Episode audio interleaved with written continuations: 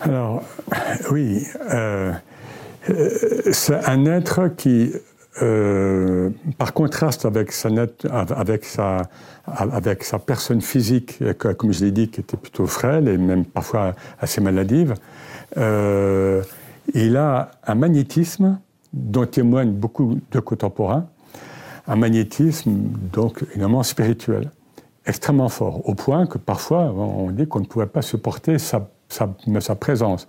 Et on sait qu'il a, il a, eu plusieurs femmes successivement, il n'a jamais été polygame, mais qu'aucune n'a pu rester avec lui. Et quelque part, spirituellement, précisément, il était marié avec Leila, avec, avec l'essence divine.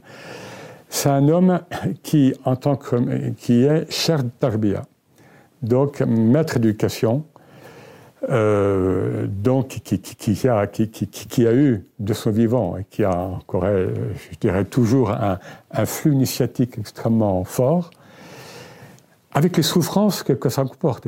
il en parle des fois.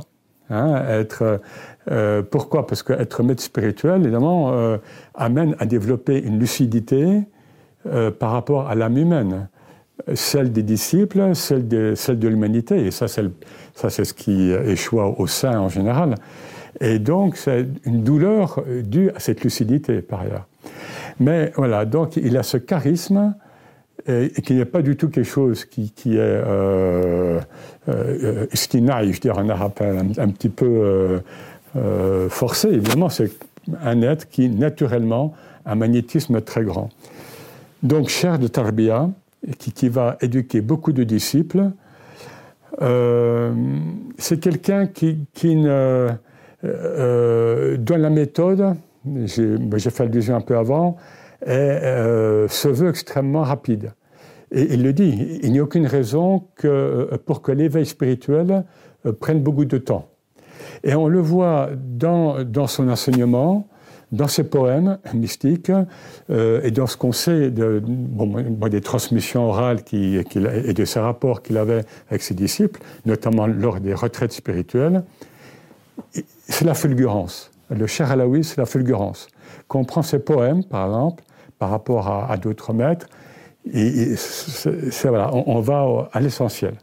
Pourquoi? C'est ce qu'on appelle, et lui-même en parle, c'est un être de l'essence divine, Vat, Vatiyun certains, dans le milieu spirituel, on s'arrête parfois euh, aux, étapes intermédiaires telles que les, pourtant, hein, telles que les noms divins, des attributs divins. Et le cher Alaoui, il le dit parfois, il faut traverser ces, couches intermédiaires.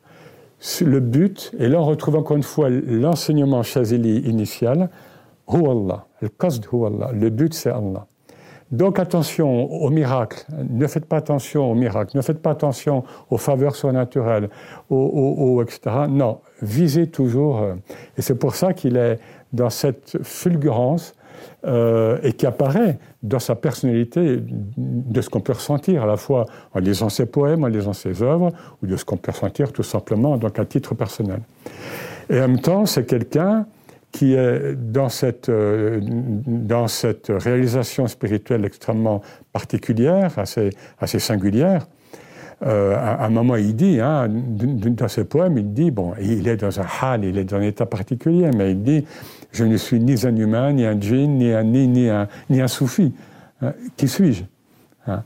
Eh bien, euh, en même temps, c'est quelqu'un comme tout être complet, et c'est le modèle de l'Insan el-Kamil, c'est le modèle mohammedien évidemment, il est complètement incarné. Et Soufi ibn al-Waqt, le Soufi, c'est le fils de l'instant, et il va, lui qui, a, lui qui il, y fait allusion d'ailleurs, mais il va être connu par beaucoup comme le Mujaddid, comme le rénovateur de l'islam et du soufisme pour le XIVe siècle des Lui qui est le Mujaddid, donc comme une personnalité, eh bien, il va se faire journaliste il va se faire journaliste. Vous voyez, euh, qu'on connaît, qu'on goûte un peu à la teneur donc, de sa personnalité spirituelle très singulière, très, très.